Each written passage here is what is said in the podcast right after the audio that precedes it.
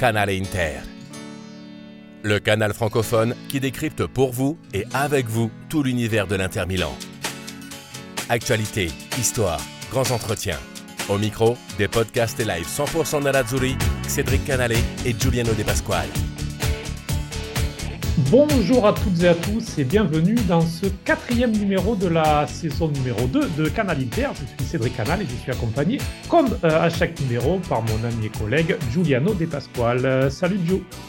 Et salut Cédric. Euh, et ouais, aujourd'hui un, épisode post-derby. Ce derby qu'on a gagné 1-0 donc ce, dimanche soir sur le but de, de Lautaro. On va en parler aujourd'hui avec trois invités. Vas-y, je te laisse les présenter. Exactement. Alors, deux que vous connaissez déjà, on va commencer par eux. Alors, nous allons commencer honneur au champion d'Italie. Donc, euh, Raphaël Gauthier, qui est euh, supporter euh, de l'AC Milan, qui avait déjà été avec nous lors d'un numéro la saison passée, qui nous fait le plaisir de nouveau d'être avec nous. Salut Raphaël. Salut Cédric, salut les gars. Merci, merci. C'est un peu dur de venir ici parler du Milan en ce moment, mais on va, on va essayer. On sait que tu représenteras bien euh, les couleurs euh, rossoneri dans ce numéro. Et puis deux intéristes également euh, avec nous. Euh, Walter, qui, avait, qui a, qui, a, déjà été avec nous également dans le passé. Salut Walter. Salut Canal Inter, salut à tous. Salut. Et donc un, un petit nouveau, du coup, dans le podcast. Pas un, pas un nouveau euh, pour, pour les, les supporters qui sont sur Twitter. Vas-y, Cédric. Ça fait des, après des semaines, après des mois de dures tractations, nous avons enfin réussi à l'inviter. Nous sommes passés par son agent, par tous les moyens possibles, mais il est avec nous. Salut Quentin. Ah, salut Cédric, salut tout le monde. Oui, finalement, merci pour l'invitation et on a fini par y arriver. Vraiment, vraiment, euh, que des avis élites aujourd'hui. Exactement. Et du coup, nous allons donc pouvoir parler de ce derby, victoire 1 à 0 de l'Inter, but de Lautaro Martinez, de la tête sur un corner d'Akan Chalanoglu. Euh, alors, je crois qu'il n'y a pas beaucoup de supporters d'ailleurs dans, nos invités à Akan Chalanoglu, peut-être un sur les trois, mais bon, on aura sûrement l'occasion d'y revenir. Giuliano lance donc euh, ce, podcast. On va commencer par un tour peut-être pour ce que vous en avez pensé d'un point de vue global. Et ben, peut-être commencer honneur à Raphaël, peut-être, euh, puisque le derby, ça m'a été un petit peu plus difficile à vivre pour lui. Euh, surtout qu'on le disait en préambule, il y avait quand même des signes annonciateurs, et notamment euh, ben, la Supercopa, il y a un peu moins de trois semaines de ça, et le succès déjà 3-0 de l'Inter euh, lors de ce match à Riyad. Oui, effectivement, c'était euh, assez compliqué d'aborder ce derby, déjà parce que le contexte, comme tu viens de le préciser, il n'est pas bon en ce moment pour Milan, avec des résultats qui sont très négatifs depuis la reprise. Euh, donc ça, bien sûr, le côté sportif, euh, il mettait en alerte sur le match d'hier. Il y avait également tout ce qui tout ce qui se passe autour, c'est-à-dire que Pioli, il, a, il semble assez confus. On l'a entendu en conférence de presse cette semaine parler d'un nouveau système euh, pour le match, euh, ce qu'on a vu hier et ce, que, ce, qui a, ce qui a été très compliqué euh, pour Milan. Euh, tout l'aspect, euh, tout l'aspect lié au mercato qui été problématique, le renouvellement de Diao. Enfin c'est une période assez compliquée pour Milan, donc. Donc le match d'hier, c'était c'était également difficile de de bien l'aborder, et le résultat est tout sauf surprenant pour pour les supporters du Milan. Vous avez joué avec un, un système en donc en 3-5-2. Moi, je me demandais, je suis pas tous les matchs du Milan, euh, mais j'ai pas j'ai pas le souvenir d'avoir vu le Milan jouer dans cette formation-là, dans ce schéma-là. Euh, c'était inédit ou alors euh, c'était déjà non. testé par Pioli? Alors, alors c'est, c'était inédit euh, à la, à la première minute. Euh, c'est, c'est inédit en début de match. Euh, néanmoins, Pioli a déjà fait rentrer un défenseur central supplémentaire pour les fins de match et euh, ça n'a jamais été d'ailleurs une franche réussite euh, parce que ça s'est souvent soldé par des buts pris en fin de, en fin de rencontre. Mais non, non, c'était assez inédit pour commencer une rencontre. Euh, notamment, euh, tu parles de 3-5-2, moi je parlais plutôt de 5-3-2 parce que les, les, défenseurs latéraux étaient, étaient, étaient à plat en première mi-temps. Calabria et Théo étaient très bas sur le terrain, contrairement à la seconde mi-temps où Selmaker c'était déjà plus haut. Donc euh, c'était vraiment une défense à 5 à plat. Euh, les joueurs paraissaient assez perdus sur le terrain. Théo Hernandez, il n'a pas l'habitude de jouer euh, sans, sans ailier devant lui. Euh, Kaloulou, je l'ai trouvé perdu, et d'ailleurs c'est ce que la Gazzetta écrit euh, également sur lui. Il semble perdu dans une défense à 3. Euh, voilà, effectivement, c'est inédit. Je trouve ça quasi suicidaire de la part de Pioli de tenter un schéma comme celui-là euh, dans un derby à un moment charnière de la saison où Milan doit prendre des points, euh, avec Messias, milieu central, mais bon, ça peut-être qu'on aura l'occasion d'y revenir. Enfin bref, tout était assez, assez surprenant euh, et assez lunaire dans la composition de Pioli.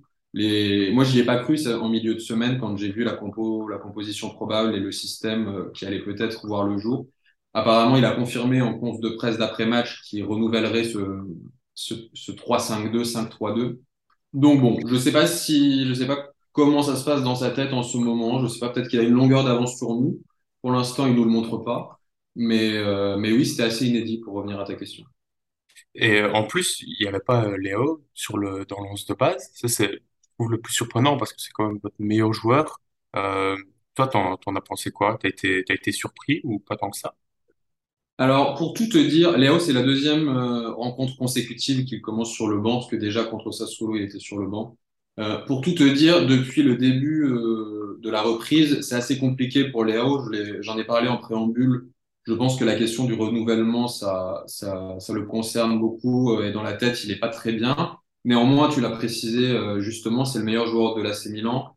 Il est meilleur joueur de Serie A en titre tu ne peux pas te passer de lui dans un match aussi important, aussi, euh, aussi inconstant soit-il. En fait, euh, on l'a vu au derby aller, il a changé de match dans un match comme celui-ci euh, hier soir. C'est un joueur qui, même si, même s'il peut être inconstant, même s'il peut être irrégulier, tu ne peux pas t'en passer parce que c'est un joueur qui peut changer le cours d'un match. donc voilà, je pense que c'était une volonté de Pioli de, ne pas le faire jouer pour peut-être lui, faire comprendre qu'il n'était pas indispensable au club. Pour moi, c'est une erreur premièrement tactique, puisque quand tu joues si bas sur le terrain, il te faut de la vitesse devant, sinon tu n'arrives à rien. On l'a vu hier soir avec Origi et, et, Giroud, qui ne sont pas du tout des attaquants de contre-attaque. Euh, D'ailleurs, il s'est rien passé quand, ils étaient tous les deux sur le terrain, et je peux pas trop leur en vouloir. Ils sont bas sur le terrain, la vitesse n'est pas une qualité première, donc euh, enfin, c'est pas surprenant de, ne pas les voir attaquer. Donc à la limite, si tu joues comme tu veux le jouer hier, le match, il faut avoir un attaquant rapide pour, faire des, pour, contrer. Donc oui, je suis complètement euh, abattu par, par le fait que Léo n'ait pas débuté le match. Il est bien rentré, alors il a évidemment pas fait la différence, mais il était pas mal rentré hier, hier en deuxième mi-temps. Et je pense que si on l'avait vu dès le début de match, peut-être que le résultat n'aurait pas été différent, parce qu'aussi l'Inter a, a, assez vite levé le pied, mais peut-être que l'adversité aurait été plus, euh, plus dure par rapport à, Léo. Comment tu, tu parles de ces contre-attaques? Et justement à un moment, je sais plus qui perd le ballon vraiment en, défense et il y a, je pense que c'est Origi, enfin je ne sais plus, qui prend, qui, qui essaye d'aller dans la profondeur en, vitesse comme ça heureusement il y avait Darmian qui était là, notre sauveur du moment. Et euh, du coup il, arrive à interrompre cette contre-attaque. Et je pense que s'il y avait Léo, bah, j'aurais été beaucoup moins serein. Et euh, je pense que comme beaucoup d'intéristes, voilà moi personnellement j'ai été, euh, assez content de voir qu'il n'était pas dans le 11 de base. Surtout pour Origi, qui effectivement, on l'a vu sur, euh, sur en phase défensive, c'était assez étrange comme choix, parce qu'il a beaucoup souffert Origi pour tenter de bloquer Chalanoglu. Ça m'a un peu fait passer à l'an dernier quand il avait mis Caissier sur Brozovic. Et là, aussi, ça n'avait pas marché. Et alors après, il avait changé le match avec les entrées notamment de Dias. Mais voilà, on a l'impression que quand Pioli déjoue en quelque sorte, ben, il se perd complètement euh, et, à chaque fois il est puni parce que comme tu le disais, euh, Origi et, et Giroud ensemble, ça n'a pas du tout marché. En fin de match, parce qu'il y a eu la vitesse de Dias et, et Léao, on a vu sur une action, une paire de balles de Skriniar et la contre-attaque était très rapide et c'est Acerbi qui, euh, qui sauve le coup. Mais, mais voilà, là il y a eu, il y a eu quelque chose qui s'est passé quand Dias et Léao étaient sur le terrain.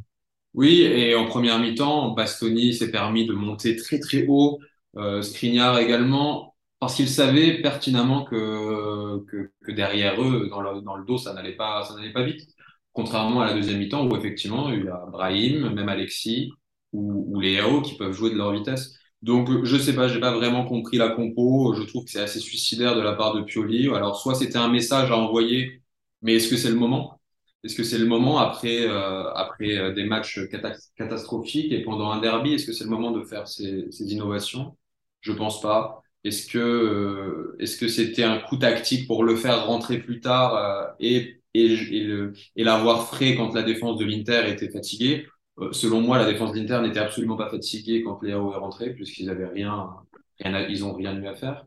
donc, donc voilà, je comprends pas vraiment et, je pense que, que Pioli s'est complètement trompé. D'ailleurs, il l'a admis en changeant, en changeant Messias à la mi-temps. Il l'a admis en, changeant quasiment de système en deuxième mi-temps. Je fais un rappel vite fait des, statistiques qui étaient quand même assez impressionnantes, je trouvais. À la mi-temps, on avait 9 tirs euh, pour euh, l'Inter, 0 pour le Milan, 2 tirs cadrés pour l'Inter, 0 forcément donc pour le Milan, euh, une possession de balle de 74% pour l'Inter, 26 pour le Milan, 5 corners à 0, 12 centres à 2. Donc, c'est assez significatif de ce qui s'est passé. Et en fin de, de rencontre, ces statistiques, elles, donnent euh, 4 tirs au, total à 0 et 4 tirs cadrés plutôt et 15 tirs euh, au total à 4. Euh, au niveau de la, possession, on a vu que bah, forcément c'est l'Inter, donc euh, à un moment ça, ça faiblit un petit peu et, et ça laisse un peu de terrain à l'adversaire.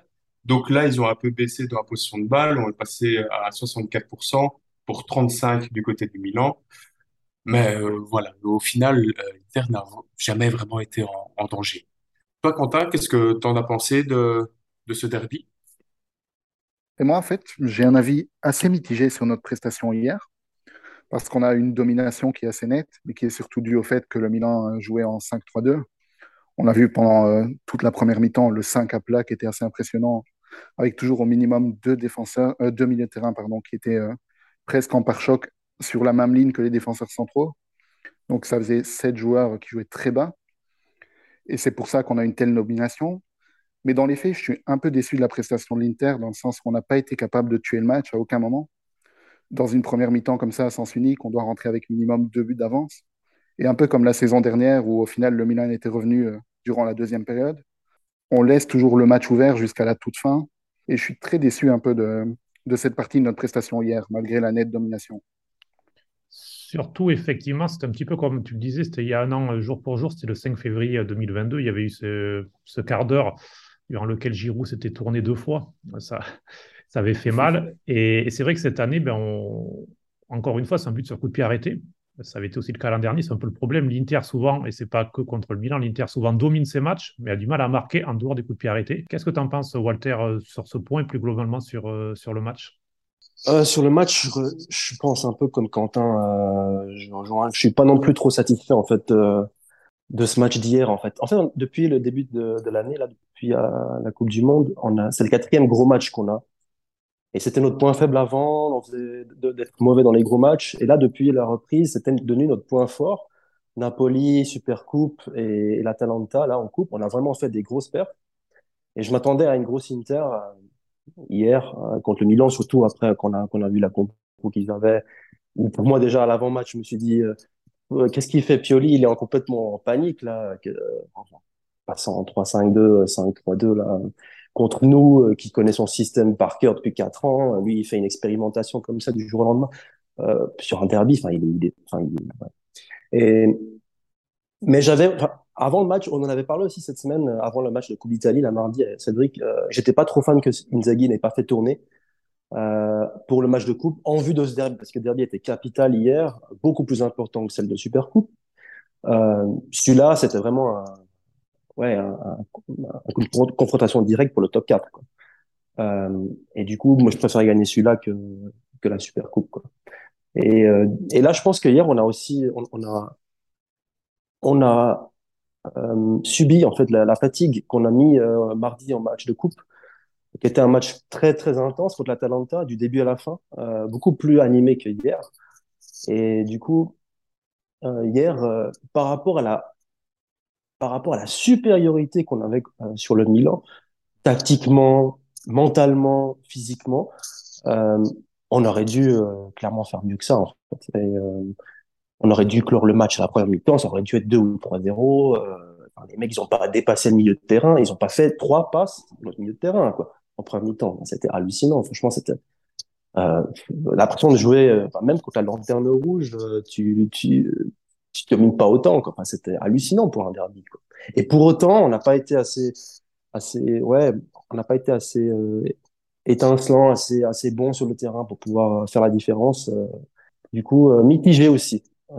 Ce derby en globalité. Et puis en deuxième mi-temps, bah, à partir du moment où le Milan a changé de système, on a vu qu'ils se sont, même qu'ils étaient au plus bas mentalement et euh, psychologiquement, ils ont quand même pu se retrouver un petit peu, ils ont, ils ont commencé à avoir des occasions et tout. Et euh, parce que ouais, ils se connaissent, quoi. Enfin, ils savent, ils ont, ils ont retrouvé leur repère et du coup, euh, c'est devenu un autre match. Et là, on a risqué en fait. Et dans les 30 dernières minutes, eh ben, il y avait plus trop cette domination. Euh, et là, on a risqué physiquement, à mon avis, euh, justement par rapport aussi à ce match de coupe de mardi. Et là, on aurait pu, franchement, sur un coup du sort, euh, d'ailleurs sur les actions, les AO, la passe à Giroud, on aurait pu se faire égaliser. Et je sais pas si on aurait eu les forces, euh, la force d'aller en mettre un, d'aller mettre le 2-1 derrière. Quoi. Donc on a bêtement, à mon avis, euh, risqué ce match qu'on aurait dû gagner facilement par mi-temps. Même si, euh, il faut le rappeler tout de même, il y a eu deux buts refusés. Un pour une faute de Lukaku, euh, faute, euh, je trouve un peu légère, mais bon, alliée, mais bon, enfin voilà. Et puis l'autre pour un hors-jeu. C'est avec l'entrée en vigueur du hors-jeu semi-automatique en Italie où maintenant, et il y a hors-jeu, effectivement, c'est la règle, mais c'est un hors-jeu de Lotaro de 1 cm à peine. Donc c'est vrai que voilà, l'Inter a tout de même eu les occasions aussi de, de doubler la mise, mais tu as raison. Et je voudrais profiter de Raphaël encore un petit peu, puisqu'il devra bientôt nous laisser. Au-delà de ce match, pour parler un petit peu de l'AC Milan, pour, euh, pour mettre un petit peu en perspective, on a l'impression que, alors déjà, les matchs amicaux euh, pendant la Coupe du Monde n'avaient pas été bons du côté de l'AC Milan. Et euh, la reprise, alors il y a eu ce succès contre la Cernitana d'accord 2 Et puis, l'AC Milan menait 2 à 0 contre, la Roma. On a l'impression que tout s'est éteint de, depuis la fin de match contre la Roma. C'est très compliqué. On l'a vu contre la Supercopa, il n'y avait pas eu match. contre Sassuolo, c'était incroyable.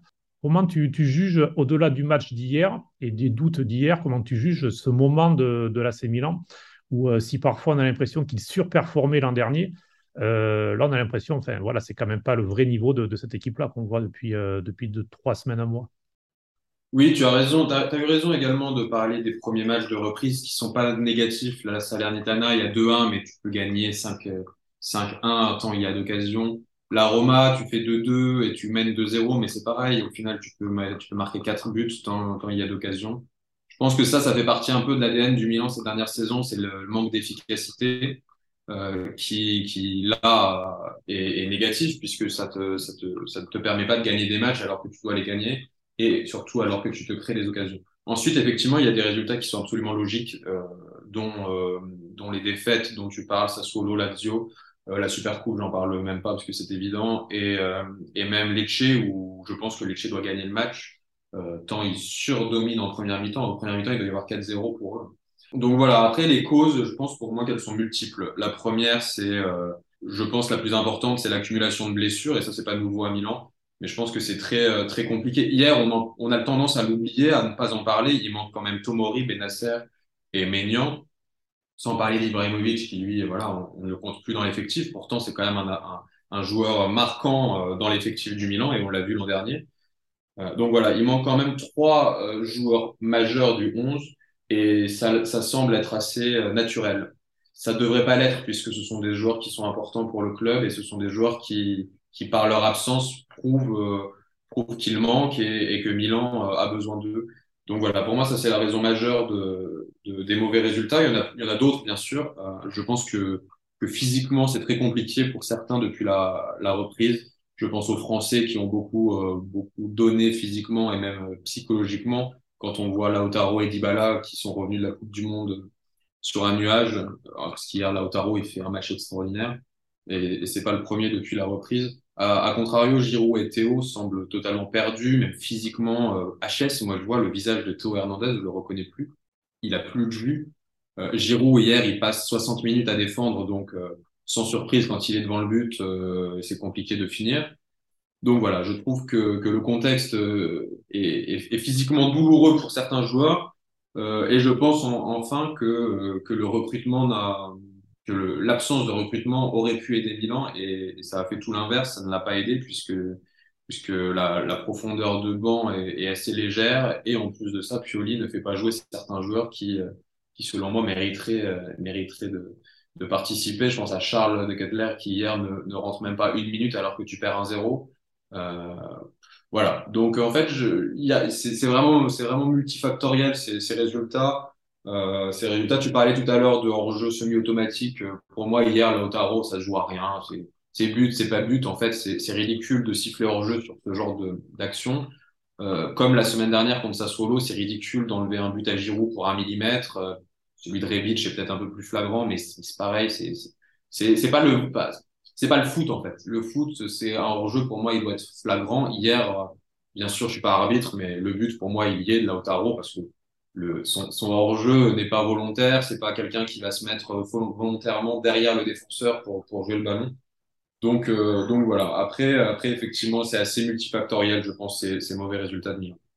Et pour finir, Raphaël, sur le dossier Milan, euh, tu penses que Pioli euh, peut avoir les, les, ressources pour, pour inverser la tendance, puisqu'on a l'impression, euh, il a tenté beaucoup de choses hier.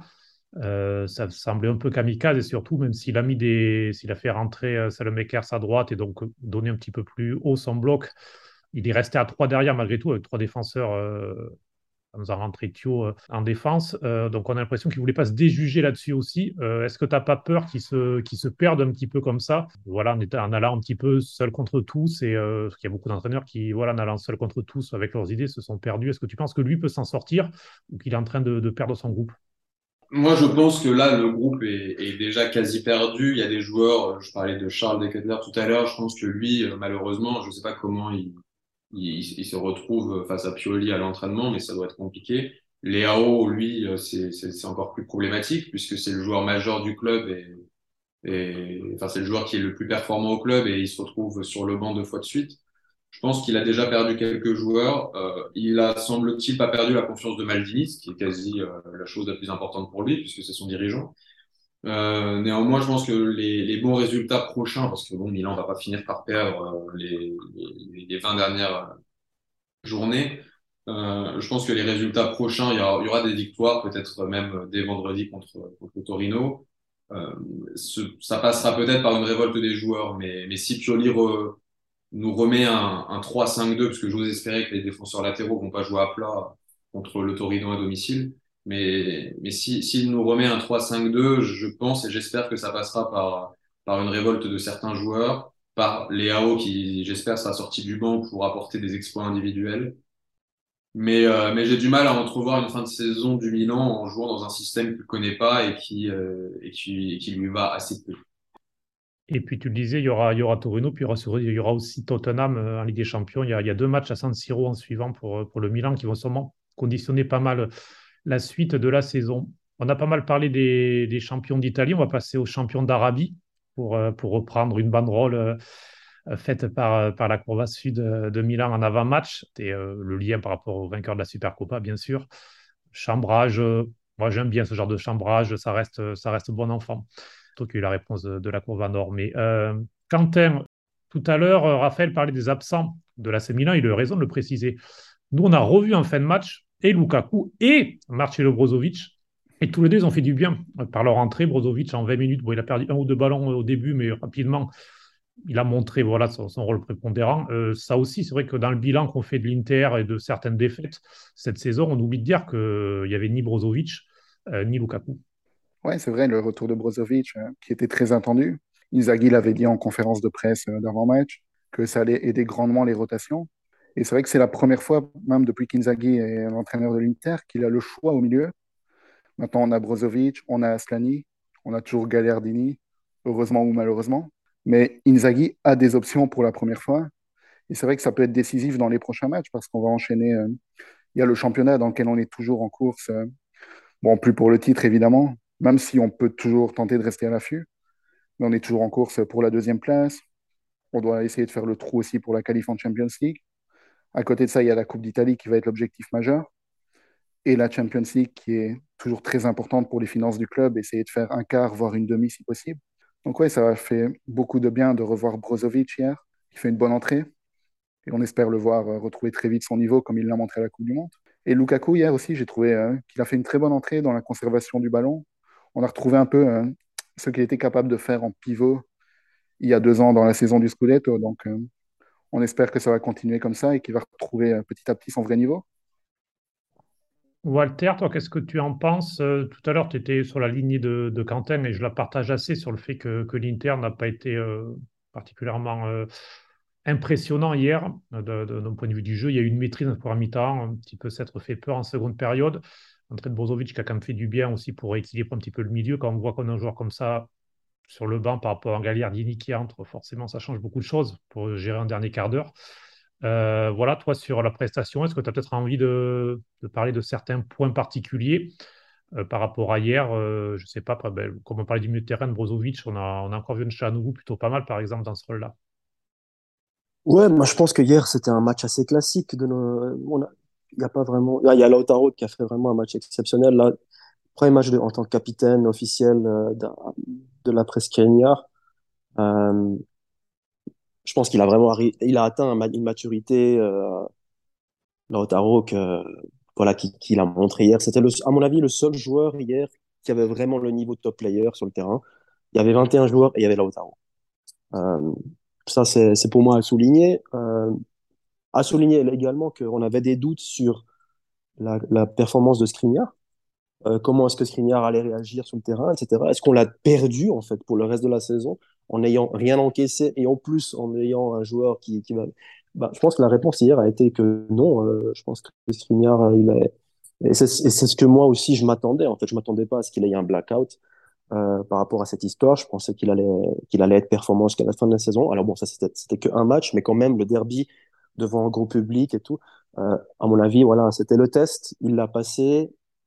Euh, peut-être qu'on reviendra sur le Skriniar après, je sais pas, mais en tout cas, euh, on peut compter sur lui jusqu'à la fin de la saison. Et si euh, on veut aller plus loin sur dans les objectifs par rapport à la Coupe d'Italie et surtout pour moi la Ligue des Champions, qui est pour moi beaucoup plus importante que la Coupe d'Italie, d'essayer cette année de tenter quelque chose en Champions League, à mon avis, c'est l'occasion rêvée cette année de le faire. Euh, avec juste le fait que tu n'es plus en course pour le Scudetto et seulement la coupe à côté. Donc, euh, et un tirage qui est quand même assez clément. Donc, à mon avis, il faut, faut faire un all-in euh, sur la Champions, là. Mais ouais, Skriniar, deuxième, euh, deuxième point. Et puis, dernier point, j'aimerais soulever aussi, c'est Akan Chalanoglu. Franchement, il ramasse quand même une chier quoi, sur les réseaux sociaux par rapport à ce qu'il nous montre et par rapport quand même au fait que Brozovic, il est absent depuis, depuis quoi, septembre. Il n'a pas joué un match sous nos couleurs quoi, depuis septembre. Je sais pas si on se rend compte, l'année passée, quand Brozovic il a monté quatre matchs, c'était la catastrophe. quoi. On a mis euh, Barella en regista, on a mis Vecino en regista, on a mis Vidal en regista, on a mis... C'était que des catastrophes. Et c'est la période où on a perdu des points, qui, euh, à part Bologne, nous a aussi fait euh, sûrement perdre le Scudetto. Et là, à Cannes, depuis le début, il remplace Brozovic. franchement, alors, c'est pas Brozovic, il a pas, il est pas ratisseur comme Brozovic. Il n'a pas la, il a pas cette fluidité d'être dans toutes les triangulations euh, constamment partout euh, comme la Brozovic. Mais franchement, il fait le taf quoi. Il fait le taf et il enchaîne tous les matchs. Euh, et si on bat, on bat le Barça avec le Barça, donc Napoli, Atalanta, les derbies et tout ça avec Akan comme regista quoi. Faut quand même se rendre compte. Alors, euh, et là, euh, encore hier, bah, c'est lui qui ne l'a pas décidé sur le corner. Euh, moi, je veux bien que. Alors, moi, je ne suis pas non plus un fan de Hakan Çalhanoğlu. Je pense qu'aussi, au niveau de sa mentalité, il a un peu ce truc d'être un petit peu provocateur sur les réseaux sociaux ou bien dans ses réactions sur le terrain aussi. Ça, c'est pas un truc qui me fait kiffer. Jamais kiffé ça. Mais quand même, il faut quand même lui dire que il nous, il nous sauve quand même cette saison, quoi, parce que voilà, l'absence de Brozovic, euh, top player, euh, joueur clé de notre dispositif, eh ben, on est quand même là en Champions League, on est là en Coupe d'Italie et en championnat, on est toujours en deuxième place. Et c'est aussi grâce à lui. Ça facilite même peut-être un peu le travail euh, des, dirigeants qui vont, qui ont besoin de faire de la thune. On doit faire, on doit trouver, comme chaque année, 60 millions avant fin juin.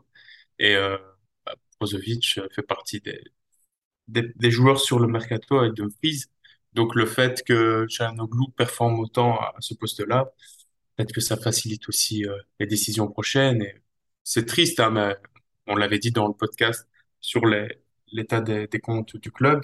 Il va falloir se séparer de joueurs et il y a de fortes chances que Brozovic passe, euh, passe à la trappe. Alors, ouais, je sais pas, hein, on va voir ça. Oui, on aura l'occasion d'y revenir. Alors, Quentin, forcément, quand, quand Walter a dit euh, il ramasse pas mal Chalanoglu, tout de suite j'ai pensé à toi. Euh, tu n'es pas fan du tout du joueur, Euh, on peut même mettre Acherbi dans le lot, puisque c'est pareil. Moi, j'ai trouvé qu'hier, par exemple, il a fait un très bon match, toi, moins. Donc euh, voilà, sur Chalanoglu, et on peut inclure Acherbi là-dedans. Qu'est-ce que. Bon, les deux, bien sûr, ne sont pas parfaits, comme l'a dit, comme l'a dit Walter, mais voilà, qu'est-ce que. Quel est ton avis, que ce soit sur le match d'hier ou plus globalement sur leur saison? Sur le match d'hier, déjà, Acherbi, pourquoi, pour moi, il fait un match de 6, donc la note de base en Italie. Il fait le taf, il n'y a rien à dire là-dessus, mais c'est pas non plus qu'il est extraordinaire. Ils ont que il fait, il gagne deux trois duels face à Giroud, il le muselle bien, mais c'est pas non plus que sur le peu d'occasions qu'ils ont eu, Giroud se retrouve quand même une fois à un moment dans le rectangle en position de marquer. Donc on peut pas dire que c'est le match parfait. Et plus globalement, depuis le début de la saison, je trouve qu'il a apporté plus que ce qu'on attendait. Mais là aussi, ça reste euh, un joueur qui a ses faiblesses, qui montre parfois ses limites. Je pense notamment au match contre Monza où il est, il complètement à la ramasse sur le premier but qu'on encaisse. Et voilà. Et pour euh, Chalanoglu, en fait, je pense que on doit. Les deux cas sont un peu liés pour moi. Ça dépend du club qu'on est actuellement. Si on était la Grande Inter, comme on a pu l'être à une époque, on ne tolérerait pas ce genre de. On ne serait pas satisfait de ce genre de prestations. Ce ne serait pas assez pour nous. Maintenant, aujourd'hui, c'est vrai qu'on doit être un peu plus modeste actuellement vu la situation financière du club. Oui, les joueurs font le boulot, mais Kalanoglu, comme, comme Walter l'a si bien dit, c'est pas Brozovic. Il n'est pas là pendant la totalité du match à aller couvrir tous les espaces, à aller créer des lignes de passe pour les autres joueurs. Alors oui, ça fait le taf, mais c'est pas non plus, euh, c'est pas non plus extraordinaire. Oui, hier encore une fois, il fait, il donne la passe décisive sur un corner. Il tire très bien les corners, mais c'est pas non plus Alvaro Ricoba.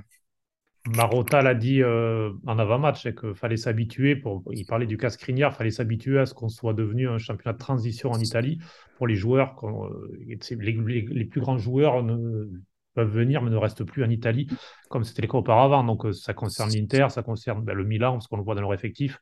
Malheureusement, c'est un peu global. Donc tu vois, là, un Mkhitaryan, par exemple, désormais, quand il a été recruté, c'était pas mal critiqué, mais Midoriya, lui aussi, il fait le taf. Moi, je l'attendais pas pareil, jouer autant. On peut le mettre même, on peut le citer avec mm. les deux autres finalement. Hein. C'est pareil, c'est un joueur qui fait le boulot, mais on est peut-être en droit d'attendre un petit peu plus quand même malgré la situation du club. Et maintenant aussi pour revenir sur le mercato dont on discutait il y a quelques minutes, pourquoi ne pas tenter de profiter, si nos dirigeants sont bons, de la bonne forme de Akan Kalanoglu pour euh, tenter de le vendre lui justement et essayer de remettre Brozovic à sa place? Peut-être qu'on peut profiter, pareil, c'était pareil il y a quelques semaines, on parlait de Dumfries. Sauf que maintenant, Dumfries ne joue plus. Comment on va réussir à tirer 30-40 millions d'un gars qui est toujours sur le banc? Et là, c'est peut-être le point faible de notre direction actuellement, justement.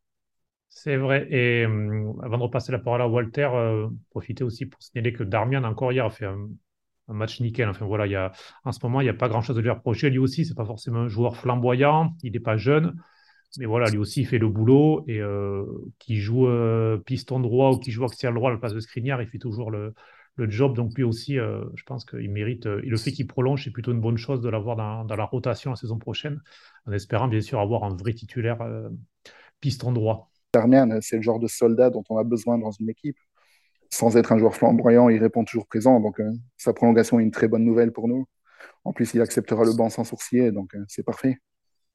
Et Quentin, juste, euh, justement, euh, puisque Walter a parlé de Lotaro, puisque je ne veux pas te faire dire seulement du mal des joueurs ou des joueurs que tu aimes le moins. Lotaro, par contre, tu es son grand défenseur. Donc, euh, il est dans une très bonne période. Qu'est-ce que tu en penses? Je pense qu'il a fait un match à la hauteur de son, ce dont il est capable. Quand il a 100%, depuis son tout premier derby titulaire où il avait remplacé Icardi, il a toujours été bon dans les derbys. Donc, hier, on était sur, sur ses standards habituels, j'ai envie de dire, avec homme du match, un but, il aurait pu en marquer un autre avec le hors-jeu. Euh. Et je pense que c'est normal que ce genre de critiques, il ne faut pas oublier que ce genre de joueurs reçoivent des critiques. Ça a toujours été le cas. Hein. Même Adriano recevait ce genre de critiques à l'époque. Il ne faut pas oublier qu'il n'est pas non plus encore arrivé à maturité. C'est un joueur qui a 25 ans. Et je pense que la Coupe du Monde, même s'il n'a pas vraiment bien performé, la victoire finale lui a fait beaucoup de bien. Et, je pense qu'on peut compter sur lui comme ça jusqu'à la fin de saison. Moi, ici, je trouve que Lautaro, il a, il a passé quand même un cap et je pense aussi que la Coupe du Monde l'a, l'a peut-être aidé à trouver plus, à avoir plus confiance en lui parce que vraiment, pendant le derby, j'ai trouvé que bah, il se donnait partout. Euh, il était à la récupération, euh, il, il était, il était devant, parfois sur les côtés. Euh, il, il a, il a eu les occasions les, plus chaudes, c'était pour lui.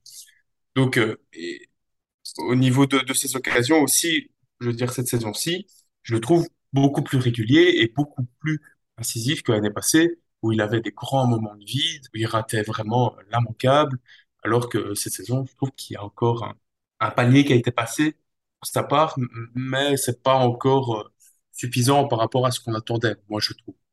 Peut-être le brassard aussi, mine de rien. Euh, je crois que c'est Walter Ouais, c'est vrai, bien sûr. Son, c'était son premier derby avec le brassard, son deuxième match, euh, enfin, troisième match de la saison avec le brassard après le Bayern et l'Atalanta. Euh, ça, peut jouer aussi dans la prise de, conscience. Et Lautaro, c'est un joueur qui fonctionne aussi comme beaucoup d'attaquants au mental. Et je pense que le brassard lui donne une dose en plus de, responsabilité et peut-être de l'adrénaline en plus qui l'aide euh, à performer encore mieux. Voilà, après le titre mondial qu'il a remporté, je pense que là, niveau pression, il n'en ressent plus aucune et il profite simplement pour, euh, pour donner le maximum, jouer sur ses qualités. Et ça donne un très bon match comme hier. Walter, tu lui laisserais le brassard la saison prochaine, parce qu'Andanovic devrait partir. Euh, ne devrait pas être prolongé. Même s'il est prolongé, il sera, serait gardien réserviste, donc euh, certainement plus capitaine. Euh, on parle pas mal entre Brozovic, Barella, Lautaro. Alors, bien sûr, le mercato peut, influer, puisqu'on ne sait pas qui sera là euh, au 1er septembre 2023. Mais si, on, part dans un jeu dans lequel aucun gros n'est cédé, ce qui est peu probable, mais bon, si on parle là-dessus, dans l'effectif actuel, qui tu verrais avec le brassard, toi? Ouais, je vois bien Lautaro. Si le choix c'est entre lui, Brozovic ou Barella. Alors Brozovic, il devrait l'avoir normalement au niveau de l'ancienneté et tout. Mais euh, je sais pas si Brozovic, dans sa mentalité et dans son, dans son attitude, c'est vraiment le meilleur capitaine qu'on peut avoir. C'est quand même un gars qui est souvent en train de râler sur ses coéquipiers. Euh, je, je le vois pas vraiment comme capitaine idéal. euh. Et puis Barella, pour moi, il est pas encore assez mature, quoi. Il est encore trop euh, impulsif. Il est sur la bonne voie. Je pense que là aussi, cette année, euh, il a clairement fait du pro- des progrès par rapport à l'année passée. Euh, mais, mais ouais, du coup, par élimination, euh, ce serait Lautaro, quoi. Même si, ben, on aurait tous rêvé que ce soit Skriniar, quoi. Quentin, on va, on va parler de Skriniar un petit peu après. Moi, je donnerais quand même le brassard à Brozovic malgré tout. Parce que c'est un peu le capitaine naturel dans, dans le jeu. C'est lui qui dicte le jeu, qui donne le rythme, qui impose le tempo, qui, qui vraiment guide toute l'équipe, au moins footballistiquement. Même si c'est vrai que parfois, dans son attitude, il critique ses coéquipiers euh, parce qu'il voit, j'ai l'impression qu'il voit les choses un peu plus vite que tous les autres. Et c'est pour ça qu'il est parfois un peu frustré. Il a une communication non verbale qui est assez, assez amusante parfois. Mais je pense que malgré ça, il ferait un très bon capitaine. Et puis peut-être qu'il a un côté un peu moins impulsif que Lautaro quand il faut aller rouspéter chez l'arbitre. Et ça peut nous éviter bien des problèmes. Alors, Walter le disait, euh, c'est vrai que Skriniar semblait être un petit peu destiné à avoir ce brassard. Il a fait un autre choix, il est parti. Il va partir, il n'est pas parti, il va finir la saison, justement, lapsus, euh, euh, était sur le terrain il a plutôt fait un bon match, effectivement. Il y a eu une perte de balle un petit peu dangereuse euh, en seconde période, mais sur le reste, il, a fait le job. Euh, alors, accueil également mature de la part du public, puisque euh, il n'y a pas eu de sifflet, il n'y a pas eu de banderole. Son nom a été scandé par tout le stade à la composition des équipes euh, sans, euh, sans, rien de particulier. Alors, un peu moins fort peut-être que par le passé, où il était parmi les plus ovationnés avec Barella par le public. Et Lautaro, là, il était au niveau des autres, on va dire. Mais bon, enfin voilà, il n'y avait rien de particulier. Donc, qu'est-ce que vous avez pensé de ça Puis surtout de la fin de saison, où euh, s'il joue comme hier et s'il a le, cet état d'esprit-là, voilà, on peut penser qu'on aura, euh, peut-être pas le meilleur, meilleur de, qu'on ait eu euh, à l'Inter, mais en tout cas un bon Skriniar. Bah, je pense que c'est un défenseur qui, pendant six ans, a été irréprochable. Il a toujours fait le boulot et si, tant qu'il affiche cette mentalité et qu'il joue de manière professionnelle, il n'y a pas de raison de le mettre sur le banc. Ça reste, euh, ça reste notre meilleur défenseur malgré tout, donc autant faire lui faire confiance. Et c'est une très bonne chose que le public finalement ne soit pas rentré dans, dans le jeu, de commencer à le siffler, parce qu'au moins on garde un défenseur en plus pour la fin de, la- saison. On n'en a pas beaucoup. On peut plus vraiment compter sur De non plus, donc euh, autant faire confiance à Skriniar et, continuer comme ça jusqu'au bout. Ouais, je suis d'accord, ça sert à rien de le siffler. Enfin, je veux dire, ça va pas le faire prolonger, ça va pas nous faire euh, gratter des millions. Euh, tout ce que Skriniar peut nous apporter en ce moment, c'est nous aider à, aller plus loin dans la compétition, surtout en Ligue des Champions. On va avoir clairement besoin de lui. Euh, et, le fait, en fait, que Skriniar soit là et qu'il puisse nous aider peut-être à passer les huitièmes de finale, voire même les quarts de finale si on a de la chance au tirage, euh, peut après nous rapporter justement les millions qui nous ont manqué euh, cet, hiver via sa non-vente, quoi. Donc, ça aurait été, à mon avis, stupide de commencer à, le siffler. Pour moi, un, grand club aussi doit passer outre les joueurs. Les joueurs viennent et partent, le club reste. voilà en fait, la meilleure réponse, c'est d'ignorer en fait cette histoire. Et puis, euh, alors voilà, personne, voilà, le fait qu'on lui a enlevé le capitana, c'est déjà, je trouve, c'est un, geste fort, quoi. Et puis, moi personnellement, je vais, si je suis au stade et puis qu'ils mettent le nom de Skriniar dans, l'écran, je vais pas crier son nom, mais je vais pas le siffler non plus. Voilà. Euh, T'es là jusqu'à la fin de la saison, donne le meilleur de toi-même, et puis, puis ensuite, bah, bonne chance pour la suite. Vous en pensez quoi de, ce, transfert, du coup, gratuit, de tout ce qui a été révélé? Parce que, du coup, la Cour Nord a expliqué qu'ils avaient rencontré Skriniar pour un peu s'expliquer, pour euh, euh, voir un peu ce qu'il avait à dire, parce qu'on entendait bah, dans la presse tout et n'importe quoi, comme d'habitude. Et ici, euh, a, expliqué qu'il avait été mis sur le mercato, euh, donc était passé, que euh, donc le PSG s'était intéressé aux joueurs à mon avis, le plan de, de l'Inter, c'était de, de le vendre, de prendre Bremer comme on le pensait. Et euh, vu qu'ils ont foiré Bremer, bah, il a fallu euh, garder Skriniar, sauf que bah, il y avait cette, cette offre du PSG avec un, salaire assez énorme, 9 millions, dites-moi si je me trompe, mais c'est ça, je pense 9 millions. Et, et donc ensuite, l'Inter est, revenu avec un nouveau contrat finalement, vu qu'ils ont raté euh, Bremer. Skriniar n'était pas euh, d'accord vu que bah, il avait une offre beaucoup plus haute de l'autre côté. Il a quand même revu un peu ses exigences, mais ça ne suffisait toujours pas et donc il a donné son accord au PSG. Donc ça, c'est l'explication de, de la Cour Nord qui dit comprendre la situation du joueur et comprendre que il, il ne veuille pas rester fa face à un, un, contrat qui soit plus petit que celui de PSG euh, ou en tout cas aussi petit vous comprenez cette, euh, cette réaction du joueur, cette, euh, cette volonté de, de partir et de ne pas prolonger, même à, à faible coût? Oui, c'est assez compréhensible parce que à partir du moment où il peut gagner beaucoup plus ailleurs, c'est normal que qu'il veuille quelque chose d'au moins équivalent, surtout si à la base c'est le club qui a, qui a cherché à le vendre l'été dernier. Pourquoi il resterait ici pour moins d'argent? Ouais, mais, mais écoute, de manière générale, personnellement, j'aurais tendance à penser comme ça, sauf que euh, il a eu ses déclarations à, la télé euh, de, l'Inter, c'est la télé l'Inter, enfin, ou avec le média euh, de, l'Inter, où il a dit qu'il voulait être une légende comme Hamsik. Il voulait être une légende comme Hamsik, comme, comme l'a été au Napoli. Et donc, voilà, que il, il veut marquer le club. Et quand tu veux marquer le club, je trouve que ce sont pas 2 millions, entre guillemets, parce que 2 millions, c'est énorme.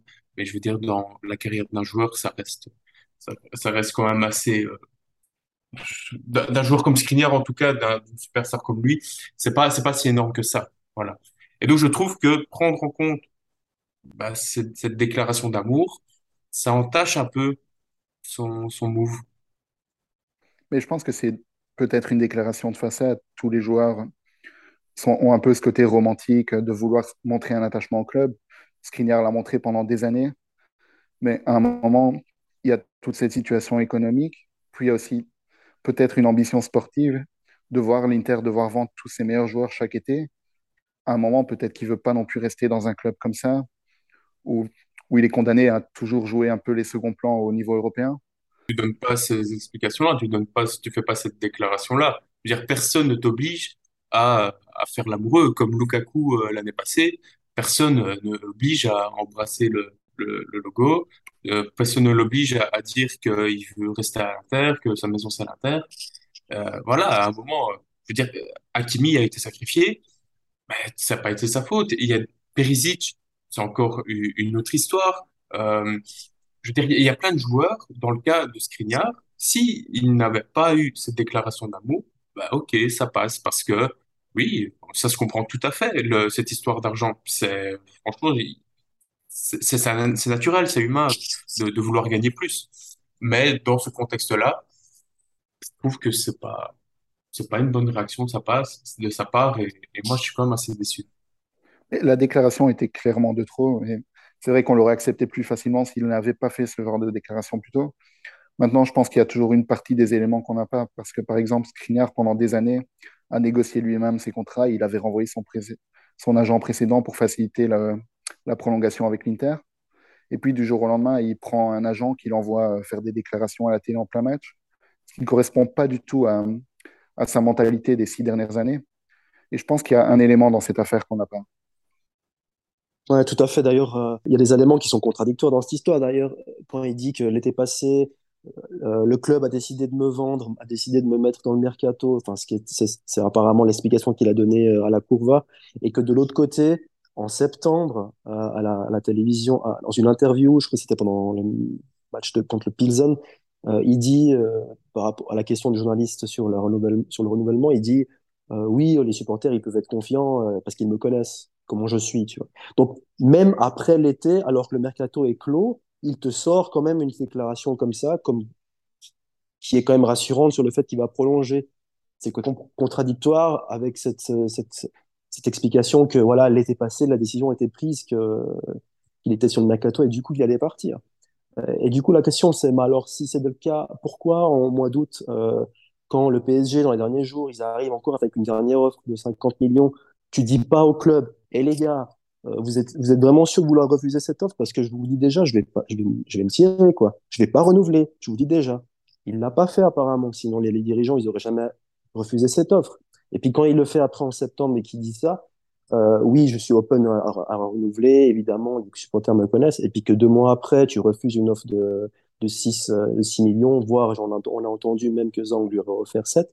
C'est contradictoire aussi, quoi. Et voilà, du coup, en fait, je pense aussi qu'on n'a pas tous les éléments de cette histoire. Il y a, trop de. Ce qu'on peut dire aussi, c'est que malgré le comportement de Skriniar, il y a aussi une erreur du, club et, des dirigeants, c'est de ne l'avoir pas, euh, l'avoir pas renouvelé ah, plus tôt, quoi. Euh, il fallait le renouveler plus tôt et tu serais pas dans cette, dans cette histoire. Alors après, à qui la faute? Est-ce que c'est la faute de Marotta et Osilio ou est-ce que c'est la faute de, de Zang À mon avis, un peu des deux. Euh, la pression euh, du club, la, pression financière, elle vient de Zang, que tu dois te battre pour chaque petit million par-ci par-là. Et cette pression en fait financière euh, de Zang, ben ça, ça, conduit que Marotta et Osilio, ben ils doivent gratter euh, le, mieux qu'ils peuvent quoi. Si on se rappelle au début de l'été passé, les soucis qu'on avait, c'était de dégicler Sanchez et Vidal de la masse salariale pour la faire baisser quoi. Donc si à partir du moment où tu fais renouveler Skriniar plus tôt, donc plutôt, ça veut dire quoi? Soit en janvier l'année passée, soit en juin. Eh ben, euh, ça veut dire qu'on aurait dû augmenter la masse salariale de, là, il touche quoi? 3 millions, euh, l'augmenter à 6. En brut, ça fait 5 millions de plus. Donc, en fait, si on l'avait augmenté à l'avant, on aurait absorbé ce qu'on a gagné par rapport à le fait qu'on a viré Sanchez. Et euh, du coup, ça, ça fait que les dirigeants se sont dit, bon, euh, on le fait pas parce qu'on évalue que le risque est, est, est de zéro, qu'ils ne renouvellent pas la saison prochaine. Sauf que là, la, faute, euh, et là, la faute qui, revient aux dirigeants, c'est que justement, euh, ils ont mal évalué ce risque. Ils auraient dû plus parler avec le joueur, ils auraient dû parler avec ce nouvel agent. Je ne sais pas vraiment à, partir de quand il est rentré en scène, cet agent, mais euh, ils, auraient dû en fait s'assurer. Si tu refuses 50 millions au mois d'août, dans nos conditions financières, tu dois être à 100% sûr euh, que le joueur il, renouvelle. Et là, du coup, c'est un fail des dirigeants par rapport à ce point-là. Non, mais effectivement, ils auraient dû, fin août, ils auraient dû lui proposer la, prolongation en lui disant tu prends la prolongation ou on te vend. C'était un petit peu peut-être brusque comme situation, mais dire nous, euh, dans notre situation financière actuelle, on ne peut pas se permettre de, de, perdre autant. Donc euh, voilà, soit tu restes avec nous, soit tu t'en vas, mais euh, c'est vrai qu'ils ont été peut-être un petit peu trop confiants. Et je rejoins complètement à ton analyse sur les prolongations. D'ailleurs, pourquoi Chalanoglu prolonge là? En ces jours-ci parce que lui, euh, le salaire sera le même, donc il ne va pas poser davantage. Pourquoi Bastoni, on attend un peu? Parce que Bastoni, il va falloir augmenter son salaire. Donc voilà, mm. c'est pourquoi Di Marco, on attend Parce qu'il faudra augmenter son salaire. Donc c'est vrai que c'est le problème, c'est que sur les jeunes joueurs ou les joueurs à potentiel, on essaie de gratter quelques mois et de clore les bilans avant d'augmenter de, les salaires. Et, euh, et parfois, ça a été, ça a été le cas pour Brozovic, ça s'est bien passé. Brozovic n'a peut-être pas eu une offre euh, où on lui proposait de doubler son salaire, euh, comme ça aussi, qui est arrivé euh, clairement. Donc ça peut-être aussi compté dans, dans tous les cas de figure. En tout cas, on aura l'occasion d'y revenir. Un petit mot pour finir sur ce qui nous attend dans les prochaines semaines. Alors là, l'Inter a huit jours sans match. Vous vous rendez compte, lundi 13, le prochain match contre la Sampdoria. Du coup, Inzaghi a donné deux jours et demi à ses joueurs. Ils reviennent mercredi après-midi à l'entraînement. Ça va leur faire du bien après ce mois de, janvier intense. Il y aura donc la Sampdoria et puis surtout, ce qui arrive, c'est Porto en Ligue des Champions. Match aller à San Siro le 22, je crois, euh, février, match retour euh, la mi-mars euh, Portugal. Qu'est-ce que vous attendez du coup des prochaines semaines, sachant que l'Inter est donc deuxième du classement, seul deuxième désormais, alors très loin du Napoli avec la Roma, la Lazio, l'Atalanta et le Milan juste derrière. Voilà, de la Ligue des Champions, il y aura la Coupe d'Italie aussi avec ce, derby d'Italie contre la Juve en avril, match aller-retour avec le, retour à Milan. Peut-être commencer par Quentin? Ben, j'aimerais bien voir quand même l'Inter enchaîner quelques victoires maintenant. Ce serait bien, c'est ce qui nous manque depuis le début de la saison et ce serait bien de pouvoir en enchaîner 5 ou 6 en championnat. Peut-être pour poser, euh, poser des bases, peut-être déjà en vue de la prochaine saison, mais aussi de se remettre en confiance pour euh, ce fameux match face à l'AIO. Et puis, bien sûr, euh, le grand rendez-vous, c'est Porto. Je m'attends à un bon match de l'Inter aussi contre Porto parce qu'on a, on a montré dans les dernières semaines qu'on était présent dans les grands matchs que quand l'équipe veut vraiment, la mentalité est très bonne. Et Porto, c'est une équipe qui a l'air de jouer un peu au football, donc euh, on aura bien plus facile face à, face à une équipe offensive comme ça que celle, euh, celle du Milan qu'on a pu avoir en face hier. Et le fait d'être, d'avoir des espaces, le football européen qui nous convient beaucoup mieux, c'est une très bonne chose. Et j'attends un gros match de l'Inter pour ce match. Walter, toi, qu'est-ce que tu attends des prochaines semaines de l'Inter? Ah, pour moi, c'est, comme je l'ai dit avant, euh, on doit faire all-in sur la Champions League. Là, c'est vraiment l'année ou jamais. Ça fait plusieurs années qu'on y est maintenant, Champions. Du coup, le groupe, il a, il a pu emmagasiner de l'expérience. Première année, deuxième année éliminé au premier tour. Après, la, troisième année en, huitième élimination. Là, maintenant, euh, le fait qu'on a perdu la course au titre, déjà à ce moment-là, en fait, c'est toutes les toutes les planètes sont alignées pour qu'on et, le tirage au sort qui cette année est, euh, quand même beaucoup plus clément que celui de l'année passée avec Liverpool. En fait, toutes les planètes sont alignées pour qu'on fasse euh, un parcours en Ligue des Champions. Ce serait pour moi une énorme déception si on sort en huitième de finale contre Porto. Énorme, parce que vraiment, on a vraiment toutes les cartes en main pour y aller. Et et pour le reste, pour moi, c'est du remplissage quoi. On va, il faut juste assurer le top 4. et et puis bon, la coupe comme la coupe, euh, c'est toujours un peu euh, bon euh, la, cerise sous le gâteau quoi. Là, on va jouer la Juve en, en demi, donc ça, ça va être c'est toujours c'est toujours spécial contre la Juve, donc on va vouloir gagner juste pour les battre. En fait, beaucoup plus pour les pour les battre eux et les, les enfoncer plutôt que pour aller en finale de la Coppa Italia. Mais clairement, c'est trop tard s'en foutre là. Ah c'est trop tard pour s'en foutre maintenant de la Coppa de toute façon. Maintenant, on est contre la Juve, il faut gagner. Oui, oui, euh, justement. En fait, là, c'est l'occasion idéale pour les enfoncer qu'on peut définitivement. Mais ouais, all-in sur la Champions League, quoi. D'ailleurs, je vais, je vais y aller là. Ce sera mon grand retour au Meazza après des années, là. Je suis bouillant. tu m'étonnes, ouais, j'imagine que c'est normal d'attendre de, de, de l'Inter de passer un moment en les huitièmes de finale parce qu'il y a eu ce cap. Ok, on est revenu en Ligue des Champions.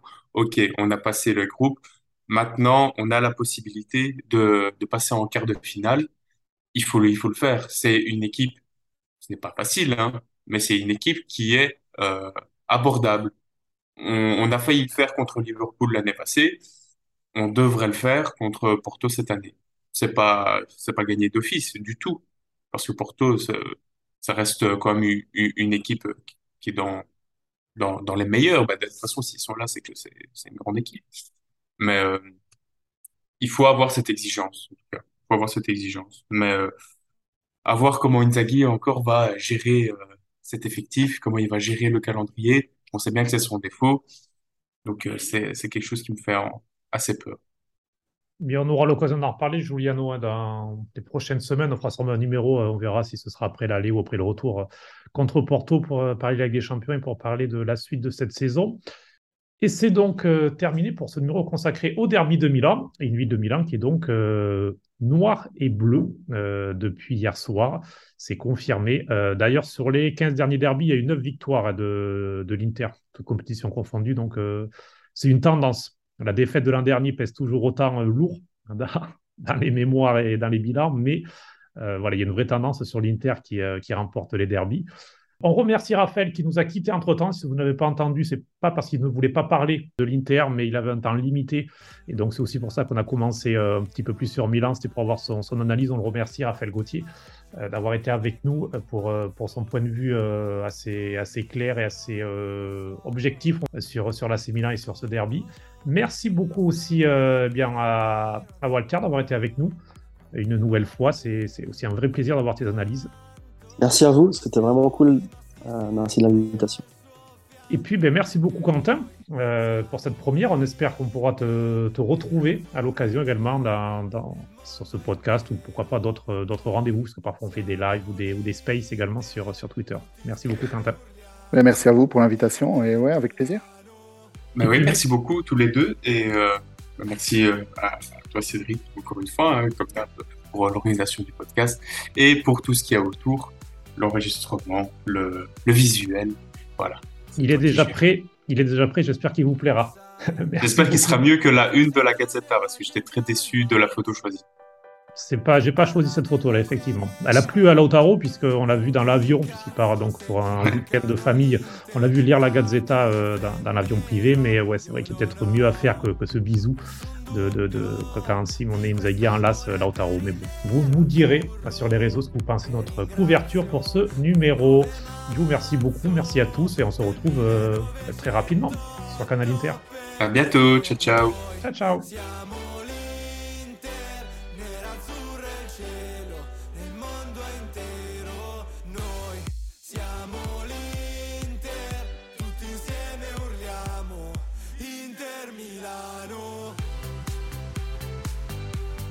C'était Canal Inter avec Giuliano De Pasquale et Cédric Canale.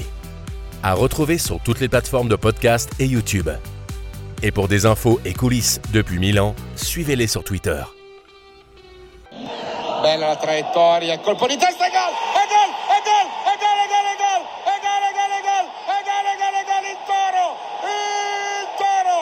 Grande palla, grande girata di testa di Lautaro, che al terzo tentativo la mette in buca al minuto 34 per il gol dell'1-0. Alla prossima fratelli!